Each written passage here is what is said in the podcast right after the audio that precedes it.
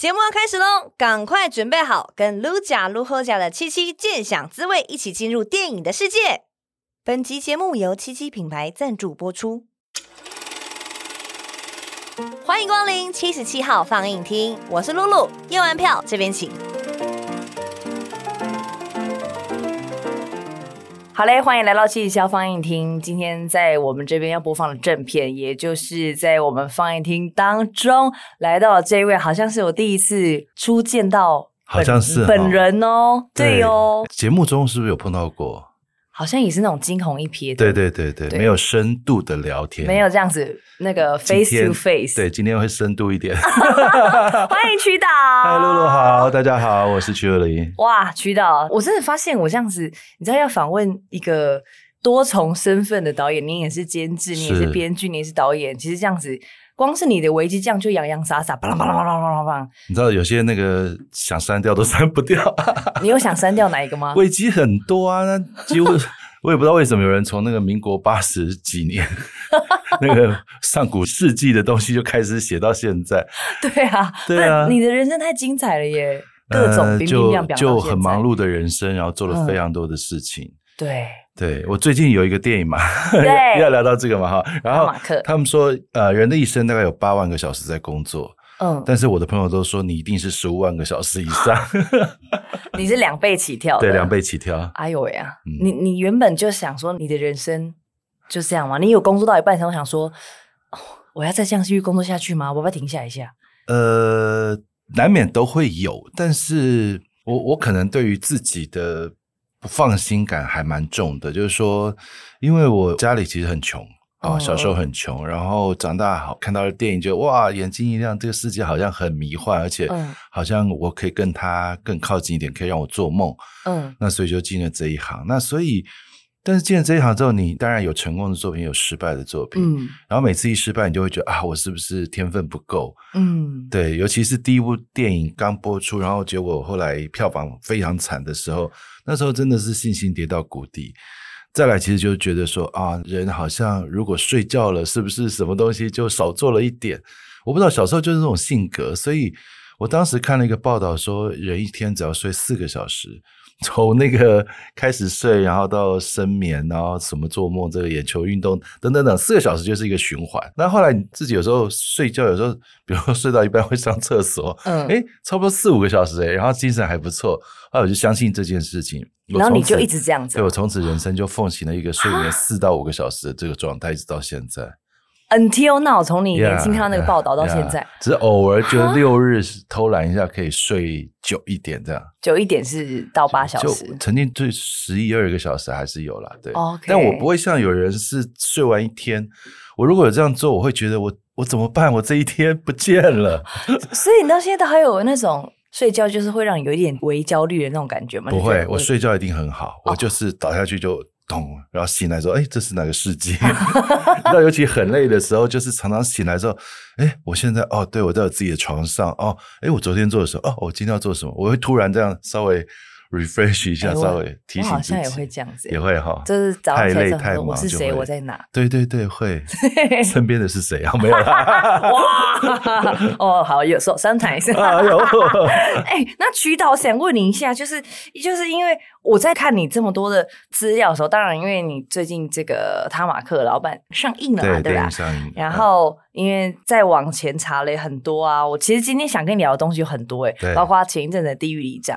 嗯、然后呢，再包括看到你做地狱里长访问的时候，你有提到说，你之前因为跟杨德昌导演一起工作，所以获得了很多心得。对对对，就是他说，骗子没有到最后一刻，你就应该要相信他是可以被改变，是变得更好的。是是是，我就是很好奇，因为我前一阵刚好去杨德昌导演的展览去看，哦、然后就想说，哇，跟杨德昌导演工作是什么样子的经验？呃，我觉得我们上一辈的导演就是这些前辈。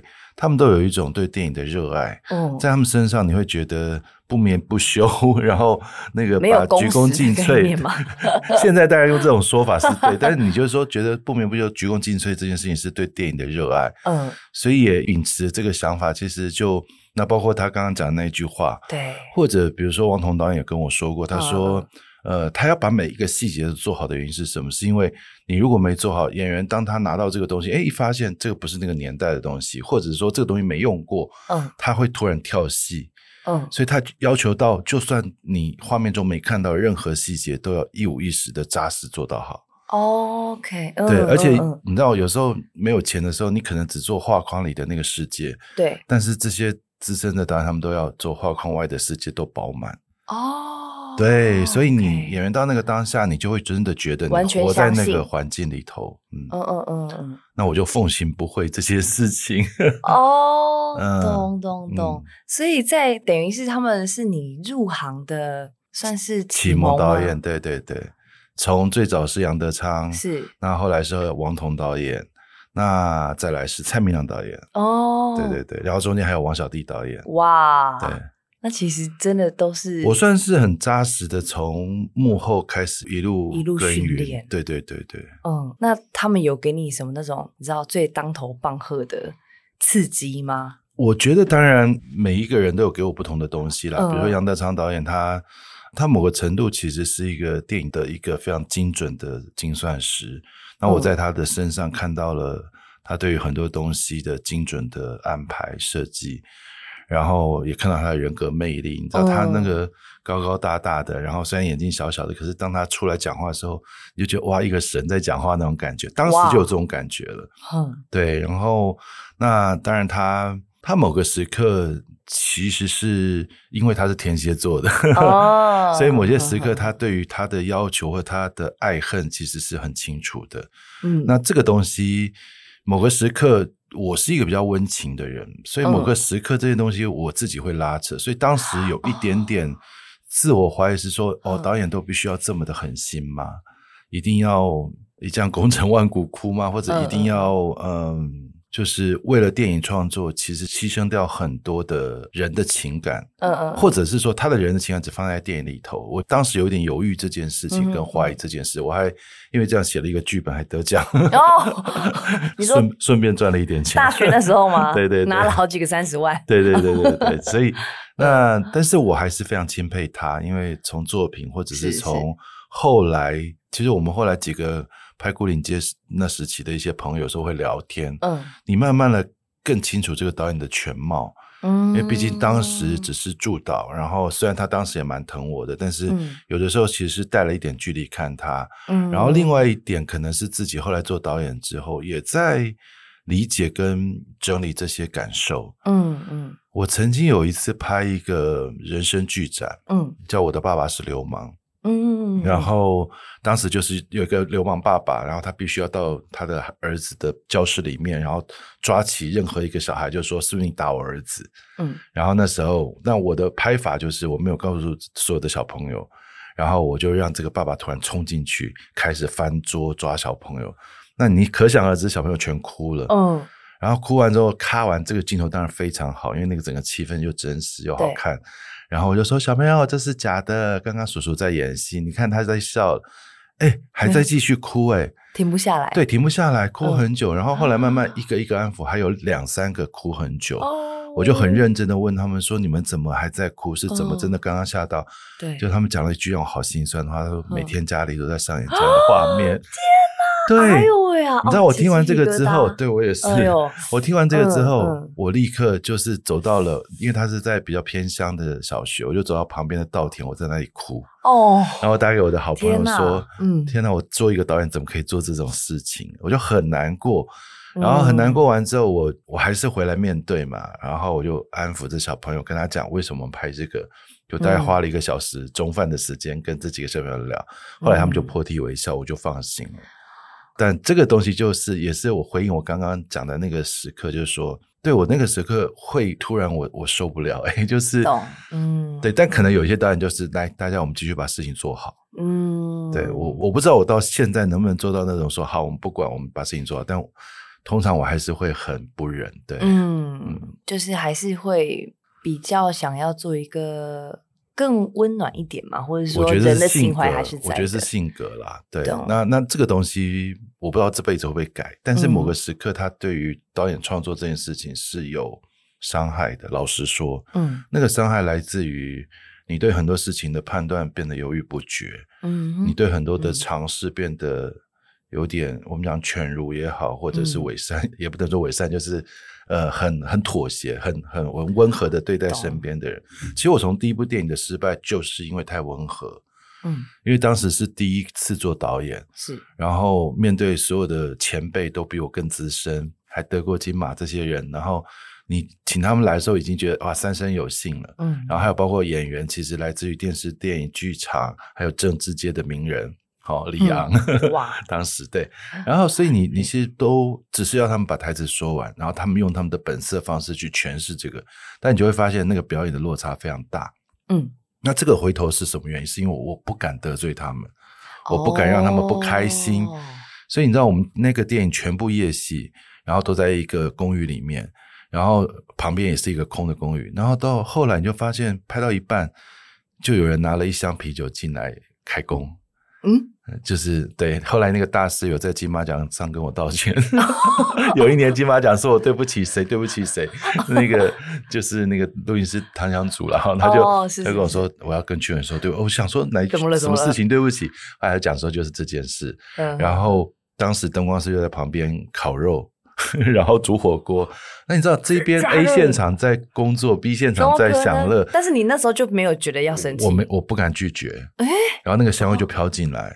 哦然后大家一起就过去考了，没也没有了。哦、oh,，OK OK，就这边有一批人在工作，一批人在那里喝酒，然后烤肉，就是哦，拍摄气氛一定很好，这一定很开心。是可是他对你的作品是没有帮助的，助的对，嗯嗯嗯。那所以当然后来那个骗子空有一些有趣的点子，但是却没有执行好，这是我后来对那个骗子的分析。哦、了解了解。那这件事情终其一生一直努力想变化，但是嗯嗯嗯，就偶尔。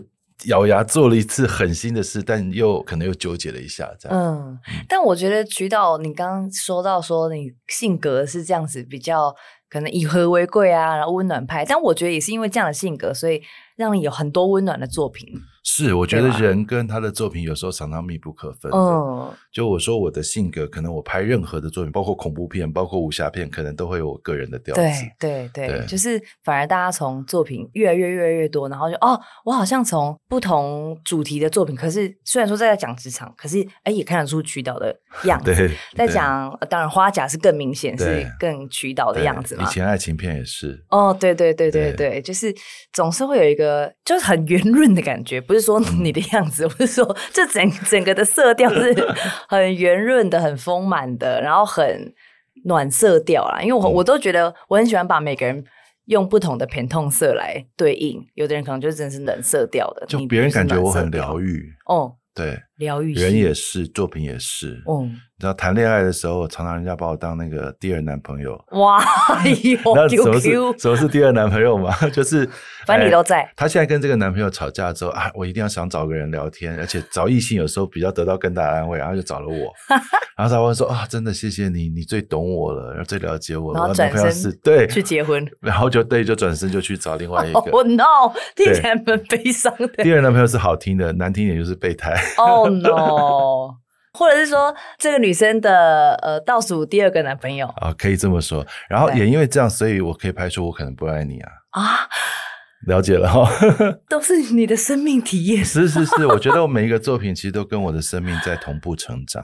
或者同步改变，嗯，对，所以他马克老板也是渠导的近几年的生活体验吗？我觉得应该是，因为我们其实这个剧本六年前就开始想启动了，嗯、然后其实做了三年的剧本跟准备，哦、差不多疫情前要准备开拍了。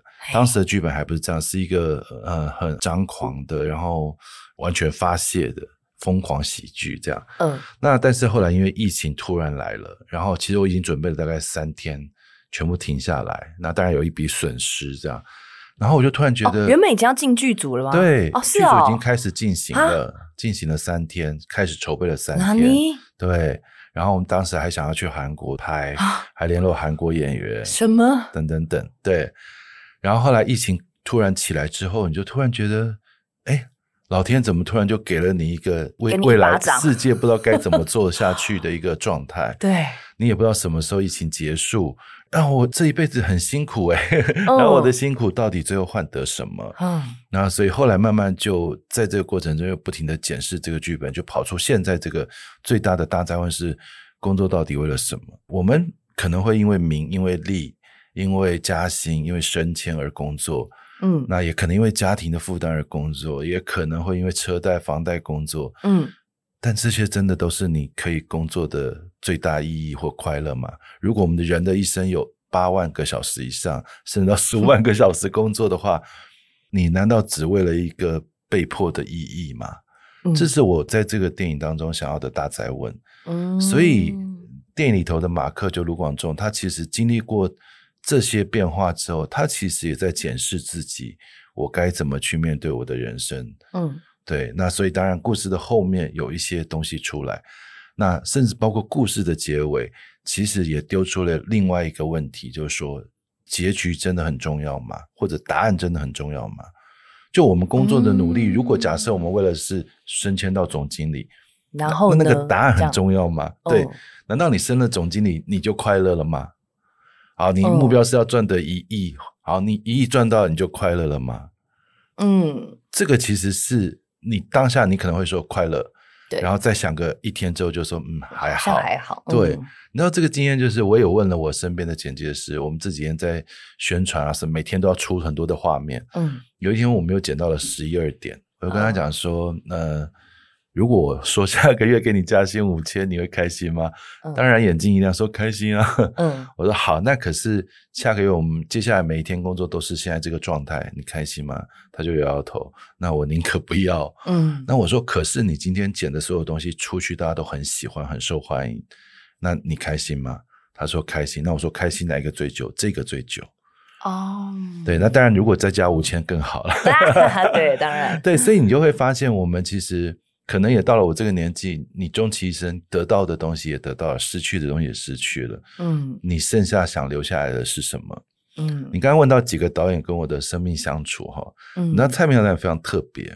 我跟他做副导演的时候是，是他早上七八点起床，我就到他家去。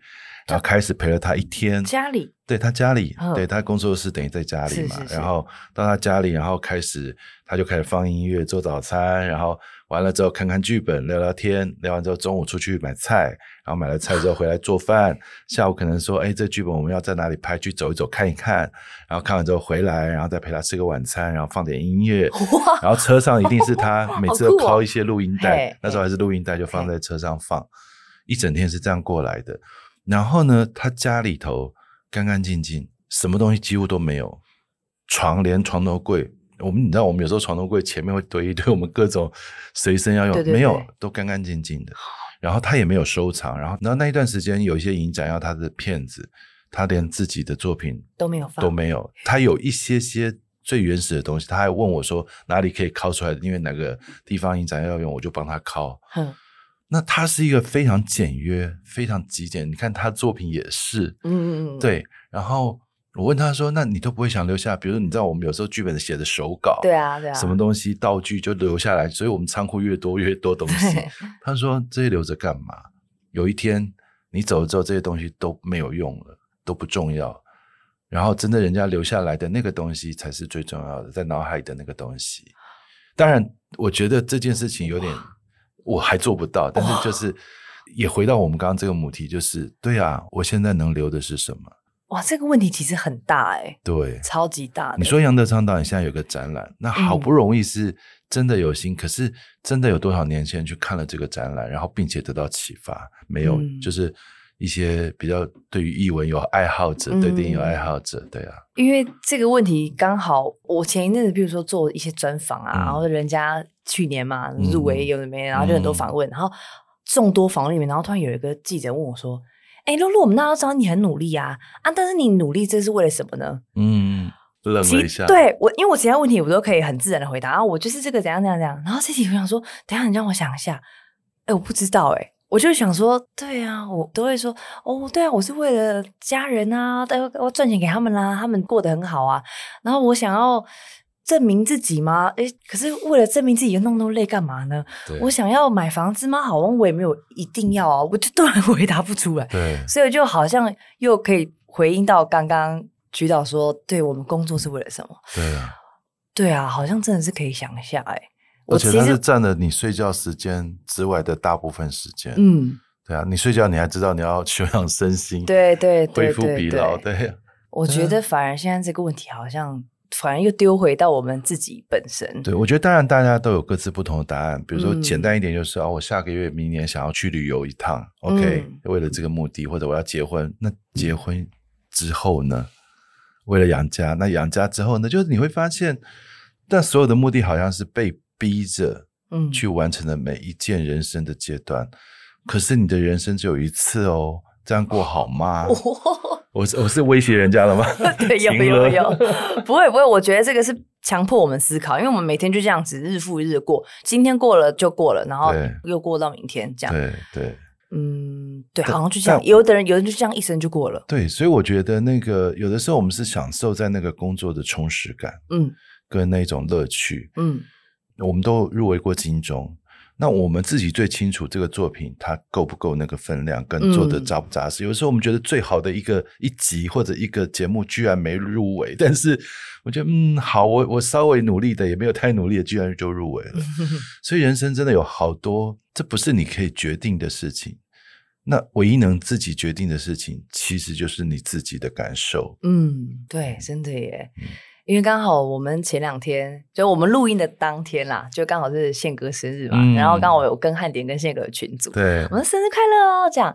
然后后来他就说：“哎呀，就是那个，我现在就是觉得啊，要把每一天过得开心是最重要的。”对。哎，我就想说，我怎么刚好最近。这个宇宙好像给我一些这种暗示，就是对每个人都这样告诉我们。其实你不知道你要怎么决定，就像刚刚局长一坐下来，我们还没开始录影的时候，他就说：“哎，你不觉得就是现在就是没办法掌握？”对啊，就是世界变化太快了。你觉得疫情到底要提醒我们什么？大家也是一个大灾问。我我觉得这个我也是跟很多人讨论诶。我们不是很多人就说哦，疫情打乱了我们原本正常的生活。对，但是原本那样是正常吗？对。我觉得疫情有一段时间，那些野生动物走上街头，我觉得那才是一个美好的地球。啊、真的，啊、然后反而是提醒我们要回归正常吧，然后慢一点，对然后生活留一点空。对，我觉得是这样子。对，而且你到疫情那个阶段，你会突然觉得，不管家人或者是情感、夫妻情感、嗯、情人情感，呃，或者是工作、学业，全部重新思考。你念高中的两年，你都在线上读书，那你读书真的重要吗？还是你的知识比较重要，你的 know how 比较重要？这两年你每天要在家里跟你的爱人面对面，你是真爱他，还是觉得这两年好痛苦？哎，他是逼你去面对所有真实的状态，你不觉得吗？真的很赤裸。然后或者真的有不幸家人染疫的，你会才会突然觉得他好重要，为什么我前面都不知道？嗯，对吧？确实，对，所以我觉得，当然疫情很痛，但是他提醒我们的事情，大家有收到了吗？嗯嗯嗯嗯，如果没收到，那就有点可惜。嗯，我们付出那么大的代价，对啊。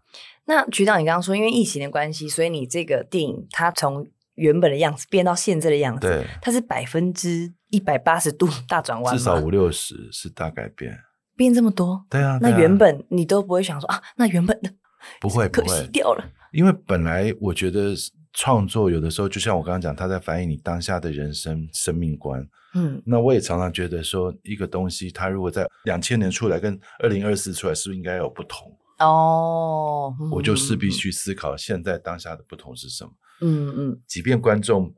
不会跟着我一起思考，但他绝对是我那个当下对这个世界的思考。嗯，嗯，那疫情前跟疫情后的版本，男主角一样都是 卢广仲吗？对啊，对啊，真的、哦，对啊，对啊。有这个剧本出来之后，就是这个人了。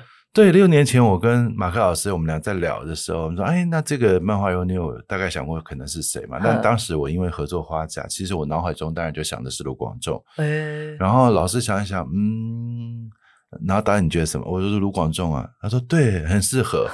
好，然后我们其实带这个念头走了两年。嗯，走两年之后，到了要准备的时候，我就请工作人员说：“来，每个人，我们大家提三个其他可能的备选人选，就万一广仲时间不行，哦，除了他之外，对对对对。嗯、然后提完之后，再投一次票，他最高票当选，就还是他。对，不管从外形，然后人设，然后以及表演的跟我的工作过程，嗯，他这个人产生的温度，我都觉得他很适合这个角色。嗯嗯，对，他是一个很特别，就是说，我相信大家觉得他，他不是一个完人的偶像，嗯，就不是那么高高在上的以前那种 idol，你知道，跟他很有距离，以前刘文正时期那种 偶像。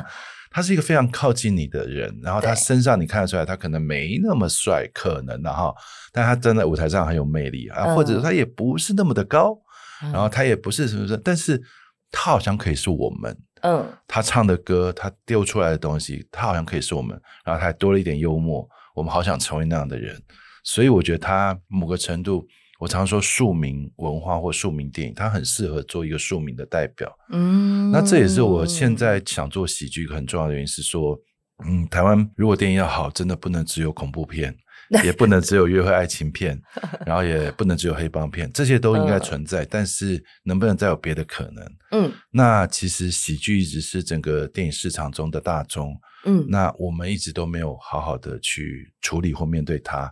那当然，早期其实像朱云平导演会做嘛。那像今年其实陈伟豪也做了。嗯。那但是我就说，我们的历练还是不足够，但他对于我们的市场是很重要的帮助。嗯。所以我才做这个尝试。嗯。对。那你觉得做喜剧做起来有比你想象中的难吗？超级难。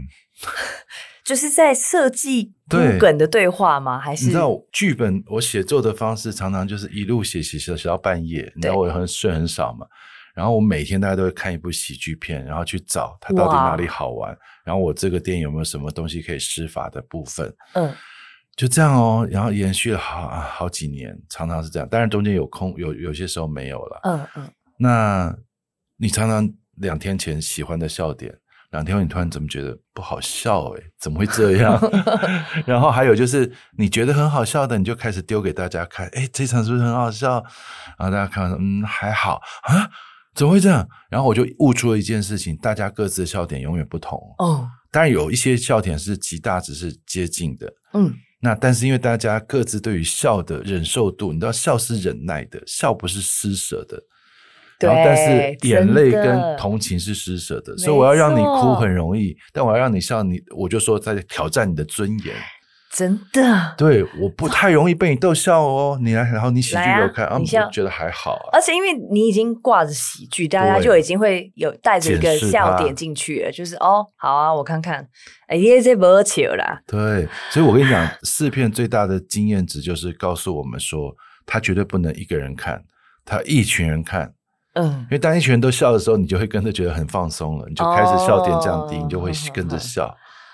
对，所以我现在比如说前面的试片，我都坚持那一场一定要满，嗯、我不能小猫两三只去看，因为有时候试片真的要不满就算了，但不行，所以那种小型试片间我都会尽量不要。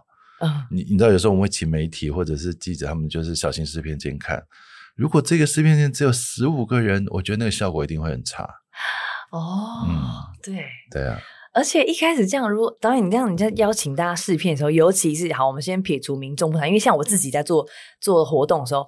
反而我主持记者会，我是最紧张的，哦，因为我会觉得这些人就是会，你知道，他们就看过很多，都很懂，都，知道你什么时候要有梗，你想干嘛，我都知道，所以大家是这样子插着手在看你的。对，但我反而，譬如说主持校园啊，主持委，我还比较不紧张，因为 everybody 都在嘛。就像你刚刚说，一堆人越多人，可能我也会比较放松。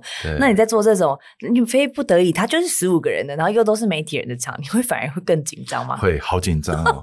对，我就想说，那完了完了，你没有感觉吗？对我，我很怕这样，所以喜剧超难做。嗯，对，然后而且其实老师的漫画也很难做哦，因为它是一个篇章一个篇章的，它是四格漫画或三格漫画。对，然后你丢一个笑点在四格三格中间那个断裂，大家想象笑得出来。可是你拍电影的话，你没办法让它断裂，然后让大家想象得出来，它就会太漫画感。所以你我把每一个人物都重新塑造他背后的个性跟故事，跟他今天为什么变到这个样子。然后另外，这每一个人在职场代表的状态是什么？嗯嗯嗯。然后大家其实在这个电影中会看到一个职场的浮世绘。嗯，都有各种不同对应的。然后我们职场真的有一些老鸟是爱理不理我们，每天都在偷睡觉。那也有一个拼得要死不活的新鲜肝，然后可能也有真的像 Prada 恶魔的一个女强人的主管，然后可能有什么事都不干，脑板，嗯、对，这些都有。对，那你在这里头看到的这个群像，我慢慢从故事收拢之后，你会看到每个人其实都是个人。嗯，他今天为什么长到这？漫画可能就是他就是片面式的，老板就无能，就是一直无能。但是你看到我们这个电影看到后来，你会发现，老板的无能是因为他真的无能，但是他知道自己无能，所以他把他的工作分给他懂得的人才。然后他的人才当中，有人真的就只会巴结，为什么他还让他留着？因为懂得巴结的人知道怎么 social，嗯，而且知道怎么样去对外交际应酬，所以他留着他了。哦，对，了解了解，嗯，所以反而要把漫画然后改编到电影，就是你要让它更立体。对呀，对呀。本来我漫画可能看，哦，对，它就是二 D 的，但是你要变成是三 D 的，要更沉浸式的，然后要有思考，还要保留一点点漫画的元素在，否则我拍这干嘛？哎，所以他当然这里头的人的表演会稍微多一点。我们讲说，如果表演是一百度，他们可能是一百零五到一百一十度，但不会从头到尾这样。哼，所以到后来，其实好多段大家看到会掉眼泪，就是说那个温度有时候是拉下来一点，让它 range 变大一点。嗯，因为我们在访问的这个时间呢，是好像还在口碑场，我还没有正式的看到。对，但我们看到是预告，所以假如说徐导你说把它更漫画一点，譬如说。黄轩在里面，他就是一个漫画的。嗯嗯嗯，你把他找来也是因为他这个人本来看起来就很漫画。他 energy 超强，他根本就装了那个尽量电池的那个。一笑笑哈。对，然后笑笑，然后但是还是个人嘛。嗯。所以你去找他，他笑笑的原因是什么？然后慢慢把他拉慢。所以我在片场，我最常说一句话说：“黄轩，你慢一点。”我说这时候你是很有感情的，你如果这么快，你会没有办法。哦。然后。再来，因为他的表演的能量跟欲望很强，嗯，我这是我找他的第一原因。然后再来，死神这个角色，你一定要找到一个很经典的样子的，就我们一般人去演死神，就嗯，哪里像死神的，对。然后他来就会很很经典。然后，但是呢，呃，漫画里头没有提供，就我这一次在电影设计了十三个服装给他造型给他，他每一次出场都不同的造型，像服装秀一样。那为什么呢？是因为他每一次要带走一个人之前，他会换成那一个人工作职场或他生活中的那个样子，靠近他，感受一下他在死前的心情哦，然后再带走他，所以是一个很温暖的死神。对，对，然后他也上下班，好，所以黄轩到后来这个角色就变得很可爱。那也因为换穿的衣服不同，他的表演就会不同。所以他可能有十三种样子的演法，但回来情感是一致的。这样，嗯，在预告片里面也看到里面有超级多。其实看花絮会觉得好像拍的现场超级欢乐，超级欢乐，感觉就和省了，因为还有灯辉哥嘛，然后小明嘛，嗯、对，还有郑仁硕，还有人硕哥，嗯。我发现里面好像我们这样掐指一算，有九个歌手，九个歌手，对。你很喜欢用歌手演员吗？我觉得，其实我喜欢不按牌理出牌。其实我本来有问你要不要演啊，你记不记得？我？对啊，时间不行啊，什么太可惜了，可恶！当男人恋爱时看完之后就很喜欢你，可恶！其实之前就很喜欢。那我喜欢的原因是因为每个人你们在你们的位置都是很精彩的，然后换个位置会不会有点好玩？这是第一个，第二个是我觉得你们都是情感很丰富的人。那不管你只是在舞台上唱歌，或者你在主持这个部分，那当你换到了戏剧舞台，你只要把这个情感。一样表达出来，你们都是懂那么细腻的人，你一定有办法在戏剧这个作品上呈现一些很细腻的部分。剩下只是把你带过来的时候，让你相信这个环境是你很熟悉的。嗯，我们都永远在自己最熟悉的环境中表现最好。嗯，对，那这件事情就对我不难。嗯，对，所以像你看卢广仲，都从一个大家认为他不会演戏的歌手，最后拿到了金钟奖，所以我觉得这件事情是我喜欢，因为你太多的。原来大家熟悉的戏剧演员的时候，嗯，你会有时候会觉得他就是一个戏，或者是说太习惯他的一种表演。嗯，对，我最近又听到有人说，某一个演员常常演戏，然后演到后来，他怎怎么又是他？哦，对，有有有，我这边有看到有一些社群的讨论，就是说大家有没有觉得好像都是一直都是这这这几这几个人在演戏？他说：“哎，也。”然后就就开始讨论说：“啊，台湾没人了。”对啊，哎呦，怎么来呢啦？可恶，这个本来就是要培养的嘛。是啊，但是可可恶，刚居然知道这个消息，扼腕吗？扼腕，扼腕。你你少了同乐会的机会。对呀，因为我都好想要去现场哦。因为灯辉哥在里面演的那些梗，其实他还大人们很常演啊。真的吗？对，然后我想说，但他很美耶，他在电影里头很美，哎，很漂亮呢，真的。而且而且他的角色，其实我找他有一个很重要的原因，是因为呃，我们在职场生活中常常遇到一些比较女性灵魂的男性，好哦，对对对对。然后呃，有一个影片就跟我聊说，导演，你这个是刻板的一个处理方式。我说绝对不是。因为他在电影里头，他其实是非常义正辞严说：“对，我就是学姐，你叫我学姐。”他不会说：“嗯，那你不要怎样怎样。”然后也没有人欺负他，因为都是他欺负别人。嗯、然后，而且他所有的情感是外露跟坚定的。哦，这、嗯、人说是有一个有老婆的，然后每天上班的老鸟，嗯、他就是毫不避讳说：“我喜欢他。”哦，对，所以我我就说这个角色我反而不是想刻板，而且我把黄登辉。嗯打扮的很漂亮，我不要让她变得很男人婆，就是就是很很不好看的那个样子。对，是精致美，精致美，精致美。所以她那个头发是那个法拉头。哦，她还有名字哦，就是那个奥黛赫本的那种头发。哦，啊，对对对对对对对，嗯、大家之后也可以那个进电影院欣赏一下。哎，渠导目前有规划，如果电影下档之后有要上任何的 OTT 平台吗？一定会啊，一定会，这个是过程，但是现在还在当然议价对啊，OK OK，希望成绩好一点，对，没问题，一定一定 OK。然后真的还是要希望大家就是不要等待 OTT，因为哦，就像我们刚刚讲那么多的细节，其实你真的就像我们摄影师姚弘毅说的，他是因为刻在你心里的名字，还有地球最后夜晚拿到。金马奖最佳摄影嘛，嗯，我就问他说：“你觉得现阶段 OTT 这么发达，我们看电影观众的意义到底是什么？”他就说：“我摄影从来就是为了电影院拍的啊，我既然为了电影院拍的，你去 OTT 看，你去电视的屏幕看，你当然就看不出我们安排的所有细节。”我说：“哦，对，恍然大悟，我如果为了电视拍，我就不是这种拍法。”哦，那也因为这样，所以其实如果你到戏院看，你会看到，比如说我们甚至连信封。然后便条纸上面都印了这个广告公司的 logo，我们都不是拿假的东西放在那里的。然后里头的每一个讲座，当然不一定看得到，上面都刻了这个广告公司的名字，嗯、是我们电影中的广告公司，所以所有的讲座都是我们自己做出来的。那照道理说，那种很远的东西，其实根本不需要。对。那我信奉刚刚王彤导演说的。演员必须相信他在这里工作。我也在拍摄上，我们努力做这件事情。他每天八点来，一到化完妆，请大家到现场来，就坐在那个位置，然后你就开始摸东摸西，然后慢慢的这个位置就变成你喜欢的那个样子。所以拍到后来，大家对他的位置在那工作都很有感情。然后到了休息室，就等于是他们的那种员工休息空间，哦、唱歌跳舞就在那边，okay 吃饭也在那边。然后，所以我也很顺序的拍到的后段的时候，是这个公司要被毁掉的状态。你知道，有一幕是呃，郑仁硕演一段戏之后，结果旁边所有的演员都哭了，因为我们有二十几个所谓的跟组演员，就是都算是一起的员工，就同个部门的。嗯，那几个因为天天来，天天相处，后来就都哭了，因为他们真的相信，好像公司要毁了。真假真对，哇塞！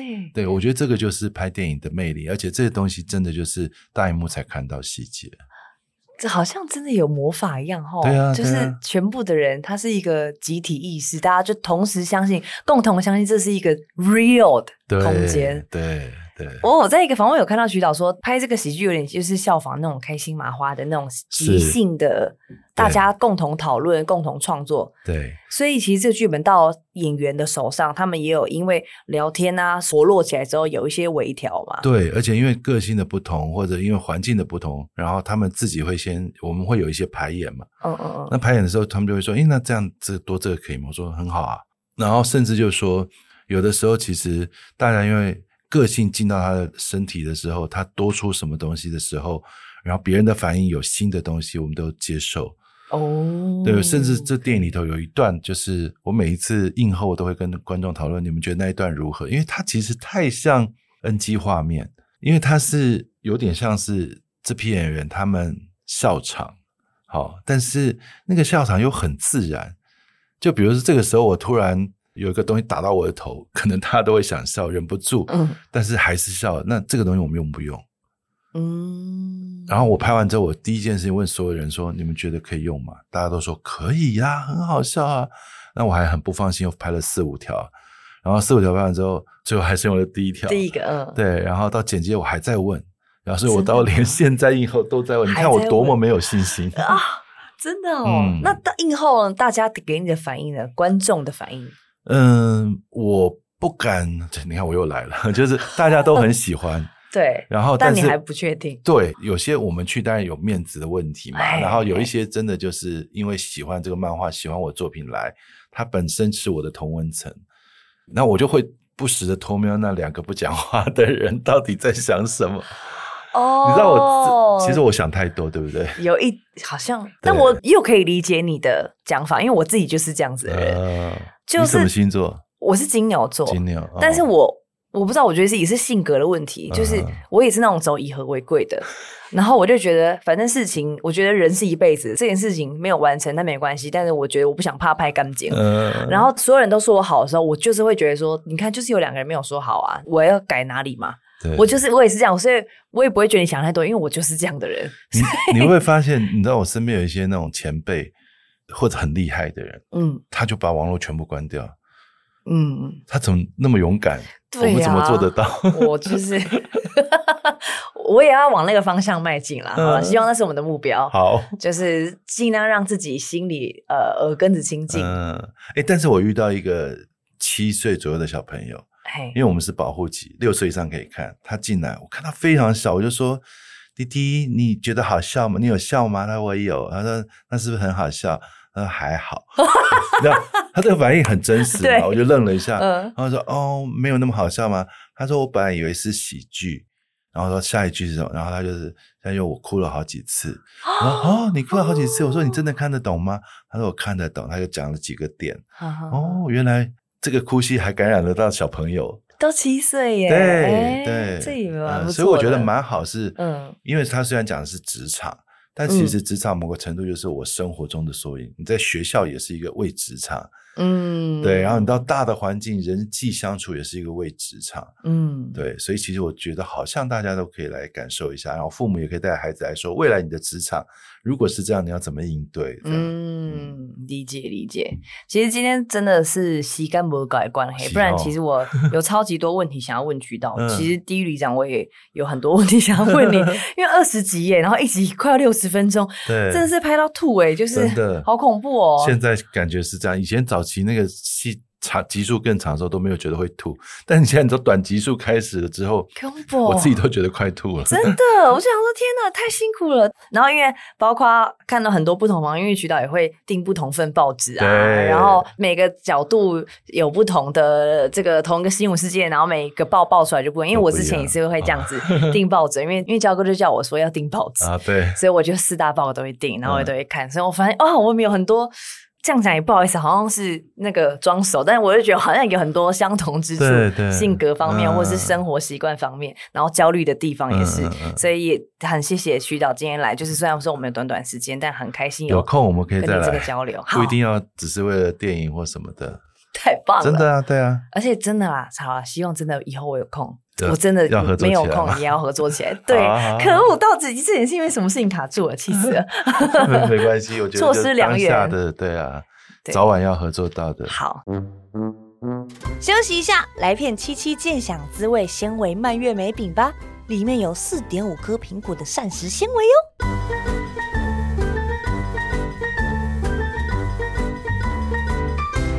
第二个单元就是让你上瘾，oh. 所以我希望渠道你先送我一个礼物，就你可不可以推荐一个电影给我？哦，oh, 好，推荐我一个你觉得适合我的电影。嗯，可能应该也蛮多人推荐过了。你喜欢的电影应该是我也喜欢的，我是用我喜欢来给你，应该就是 Before Sunrise After Sunset 那一系列，也超喜欢，而且应该看过很多次，看过很超级多次，而且真正喜欢的人不会只喜欢第一部。对，因为第二、第三部都有人的爱情中的不同样貌，而且争吵的背后还有很多的疼惜跟不舍啊，对不对？没错，没错，没错，就是这个电影，就是它一系列，然后很悠长，对，然后很有韵味，嗯，哎呀，我是不是应该推荐你没看过的？嗯，不用啊，或是你那那你再推荐我一个，我觉得你喜欢骑士劳斯基吗？一个波兰导演，他有一个电影叫《十戒》，他用呃圣经的经文十届做了十个故事，波兰的导演，每个故事一个小时，他已经过世了，对。Okay. 大师级，就世界排名前三名的导演，真的吗？骑士老司机，那我要把它笔记起来。嗯、十届，那这是一个电影吗？它是它是十部电影，十部电影、哦，但每部电影一个小时。它原来是为了电视做的影集，哦、但是后来因为太精彩了，坎城把它全本十本一起放掉。对，我就在金马看过一次，连续看十个小时，当然中间有上厕所的时间了。太疯了吧！金马现在偶尔一封起来就是放一次他的十个小时啊，然后大家都是抢票抢一空。哇，嗯，好，那我他就是他就是比如说第一个单元叫做“生命中不可不相信神”，嗯，他这个单元他但但他就讲一个爸爸跟孩子的故事。爸爸其实很想让孩子在冬天可以出去外面玩，他就开始量他们外面那个湖上的冰有多厚，然后。水温什么？哎，可以，差不多可以了。到时间到了，你可以去溜了。嗯，然后他真的去溜之后，突然听到说有意外，有孩子掉到那个冰里面，然后爸爸就很很惶恐，因为是他害了他孩子，然后去拼命的找啊，干嘛的？然后是一个这样的故事，然后他在谈神到底存不存在？嗯，就这样的故事有十则，然后也有谈爱情的，也有谈杀人的，还有一个叫杀人影片，有一支叫爱情影片。嗯嗯，那其实就是在谈这个主题，每一个单元都好好看。哎呦，好，那我要去把它找来看。嗯，世界好笔记，谢谢。嗯，真的超有收获的，好棒，好棒，好，谢谢渠道，谢谢。然后那那我要送你一个东西好，因为这个是 Podcast 大家看不到画面，但是呢，就是我们找了两个年轻的插画家，啊、一个叫做秉彧。然后他这个画的是你，这个是 real 版的渠道，瘦版的，对，苗条版的，对，就是他是走一个写实的画风，但是神韵很像我的感觉，神韵是你，但是他帮你整个修饰了一下，对，谢谢。然后还有另外一位哦，他是一亿超进化。啊，Q 版 Q 版的你，他把你变成是狗狗。啊，很可爱。然后旁边都是你的一些代表作，我来看一下。左上角这个是我可能不会爱你，对，然后刻在我心里的名字。然后花甲大人，花甲对，然后地狱里长，地狱里长，地狱里长，亲爱的奶奶。啊，这样子，哎，我懂了，都有一些小小的，是小小的对符号，那但这都是你这样子，对，好棒哦，希望你会喜欢，这可以带回去。这两个作者分别是，这个男生叫丙玉，丙玉是一个男生画的，然后这是乙乙超进化。你可以在 IG 上面看到他的作品，他的作品都是狗狗。可以再传给我吗？可以，我可以再传给你。然后，如果各位听众朋友想要看照片到底长怎样的话，我会上传。好，可以在渠道的呃社群或者我我的社群也都看得到。谢谢两位辛苦的插画家，谢谢渠道很喜欢哦，感谢你。又留很多东西了。对啊，你看越留越多，这种东西是丢不掉的。谢谢渠道，然后希望我们下次有机会可以除了录音之外的。见面，OK，然后也希望有机会跟你合作，一定的，好，太好了，谢谢，你哦，谢谢大家。节目结束啦，想吃点咸的零食吗？七七健享滋味高钙 cheese 牛奶饼，帕玛森乳酪粉好刷嘴。一包还能补充三点五倍的牛奶钙，小朋友也很适合吃哦。全新七七健享滋味，严选蔓越莓果干与优质燕麦。哇，一包膳食纤维等于四点五颗苹果哎！七七健享滋味，享受健康的好滋味。